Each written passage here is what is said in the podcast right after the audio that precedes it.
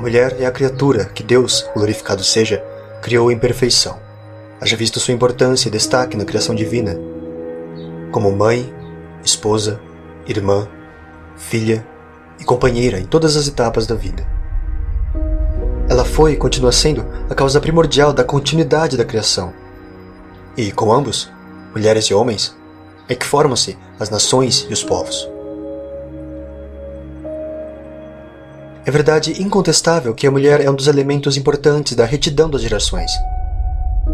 Do seu caráter dependem os valores morais.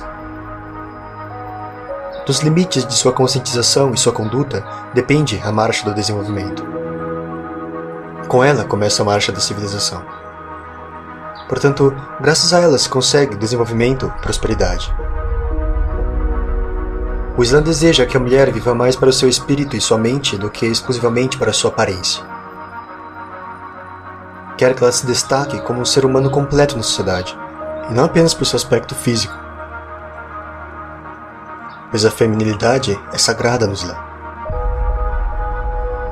Mas será que a religiosidade e a pureza exigem da mulher a sua clausura, isolamento, prendendo-a entre as paredes da casa restringindo a sua preocupação aos assuntos da cozinha? E será que a emancipação e a pureza significam instabilidade, preocupação com coisas secundárias e fúteis, gastando seu tempo e empenho pessoal na satisfação dos desejos alheios e na frequência a locais que despertem desejos ilícitos e exploram o corpo feminino? A religiosidade que convoca a mulher para a insensatez e a restrição, paralisando as suas potencialidades, é uma religiosidade falsa, que não foi inspirada pelo céu, nem foi ordenada pela mensagem divina. Por outro lado, a falsa emancipação, que transforma a mulher numa boneca ou numa mercadoria sexual, é, na realidade, a escravidão do corpo e da consciência.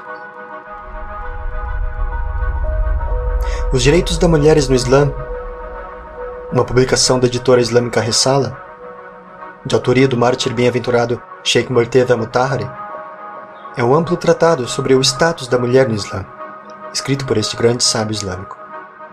Uma obra clássica e esclarecedora, perfeita para todos e todas que desejam conhecer este aspecto tão discutido do Islã e entender o papel da mulher de acordo com o que foi divinamente revelado ao mensageiro de Deus. Que paz e as bênçãos de Deus estejam sobre ele e seus descendentes. Que disse: Só injuria as mulheres, o homem viu.